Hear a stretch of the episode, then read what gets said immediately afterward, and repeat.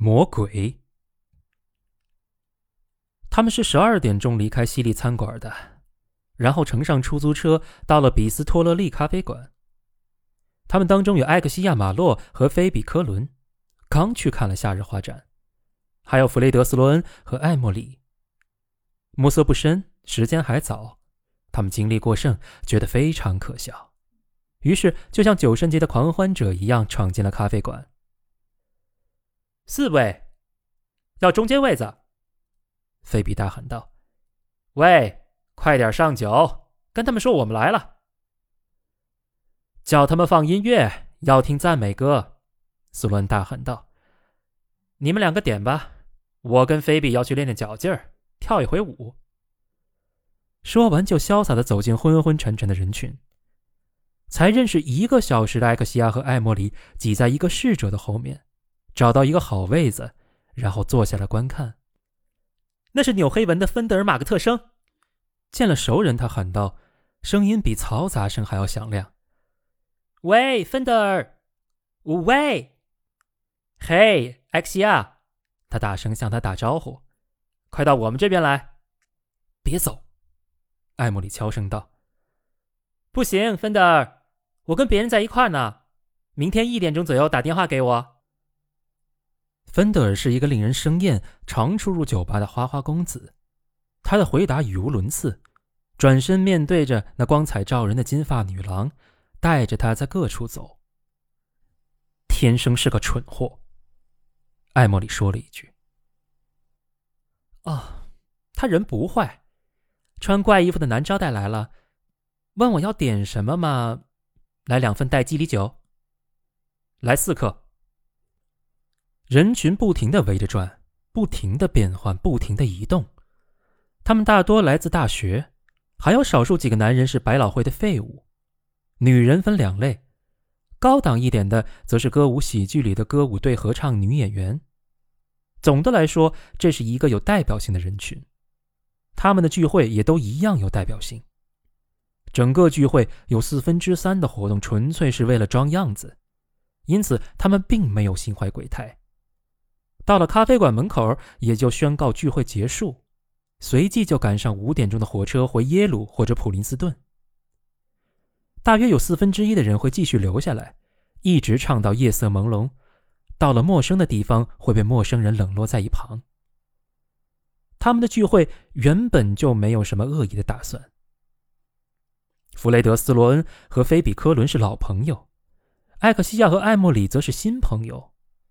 但是奇怪的事情，甚至在深夜里也已经准备就绪。异常的事情是最不可能在咖啡馆里潜伏的，因为那里是平平淡淡、老一套的活动进行的场所。然而，异常的事儿却正准备要搅乱他行将结束的百老汇的风流韵事。异常事情的发生难以形容的可怕，非常难以置信。事后，他甚至没有把这件事看作是经历。但它却是一出模糊不清的悲剧里的一个场景。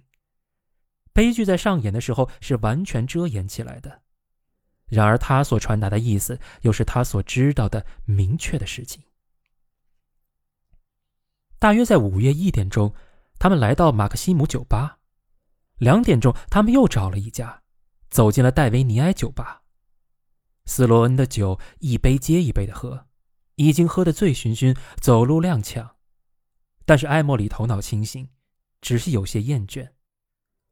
那些通常协助他们安排纽约聚会的人，收受贿赂买香槟的老人，他们一个也没有碰到。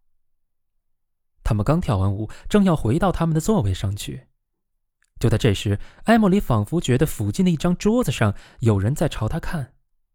他转过脸去，不经意的看了一眼。那是个中年男人，穿一件棕色的普通西装。在离他们不远处的一张桌子上，一个人坐着，聚精会神地注视他们的聚会。艾莫里转过脸来的时候，他微微一笑。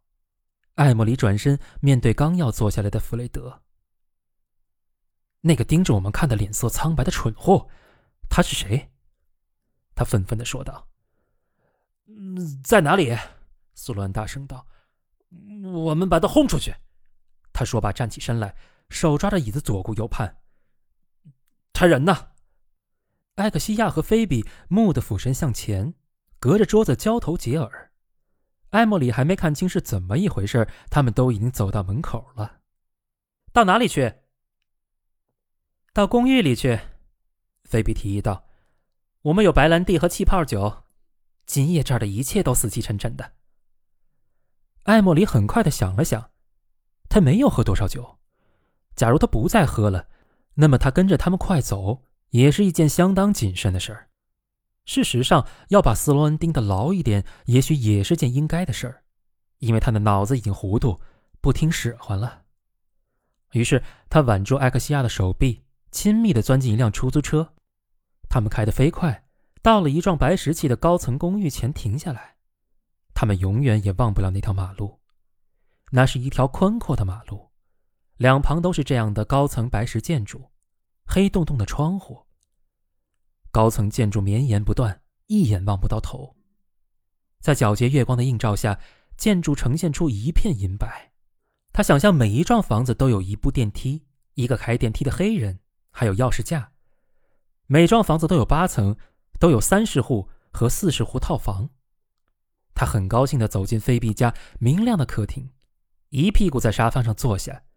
姑娘们到处找吃的东西。菲比，真了不起。斯洛恩悄声吐露秘密。我只待半个钟头。艾莫里板着脸孔说道，他心中纳闷，不知这样是否太一本正经了。你说什么呢？苏伦反对道。既然来了，嗯，我们就别急匆匆的。我不喜欢这个地方。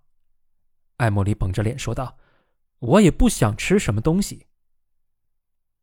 菲比出来了，端着三明治、白兰地酒瓶、吸管，还有四个酒杯。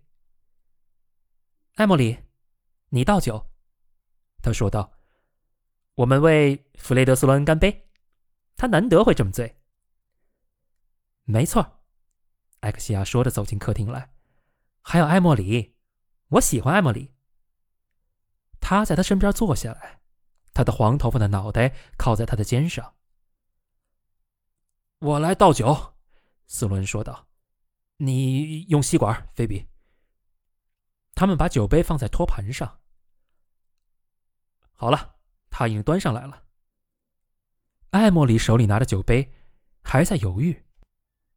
有一分钟的时间，诱惑就像一阵暖风袭来，遍及全身。他的想象迸发了火花。他从菲比手中接过杯子，仅此而已。因为就在他做出决定的那一刹那，他抬起头来，看到离他十码远的地方坐着倒过咖啡馆的那个人，他吓了一跳，杯子从他抬起来的手上落下来。那人的身体一半是坐着的姿势，一半靠在转角沙发的一堆靠垫上，他的脸与咖啡馆里见到的一样，仿佛是用同样的黄蜡浇筑的，既不是死人那样无光泽的白，更像是一种有活力的白。也不像你会说的那种不健康的苍白，而是像一个在矿井里干了活以后的强壮的人，或是在潮湿的环境里做过夜班的人。艾莫里将这人从头到脚仔细打量了一遍，事后如果需要，他还可以勉强的把它画下来，包括所有的细节，一个也不会遗漏。他的嘴巴是那种叫做坦诚的类型，两只眼睛神情镇定而严肃。目光缓慢地从他们一个人身上移到另一个人身上，脸上只有一丝询问的表情。艾莫里还注意过他的双手，指头一点都不纤细，但是灵活而又脆弱。双手动作紧张，轻轻地放在沙发坐垫上，老是在抽动，一会儿捏起来，一会儿又摊开。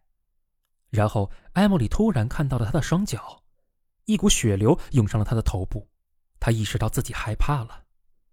双脚是反向的，这种反向是感觉到的，而不是辨认出来的。它就像一个善良女人身上的弱点，就像段子上的血迹，是那种搅得你心烦的、触目惊心的不协调。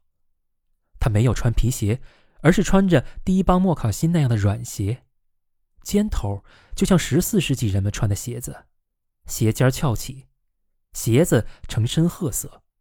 脚趾似乎把鞋尖都塞满了，那样子真是说不出的可怕。他一定是说了什么话了，或者脸色不好，因为从空旷的地方传来了艾克西亚带着奇怪的好心的说话声。哦，瞧艾莫里的样子，可怜的宝贝艾莫里是不舒服了，脑袋在旋转是吗？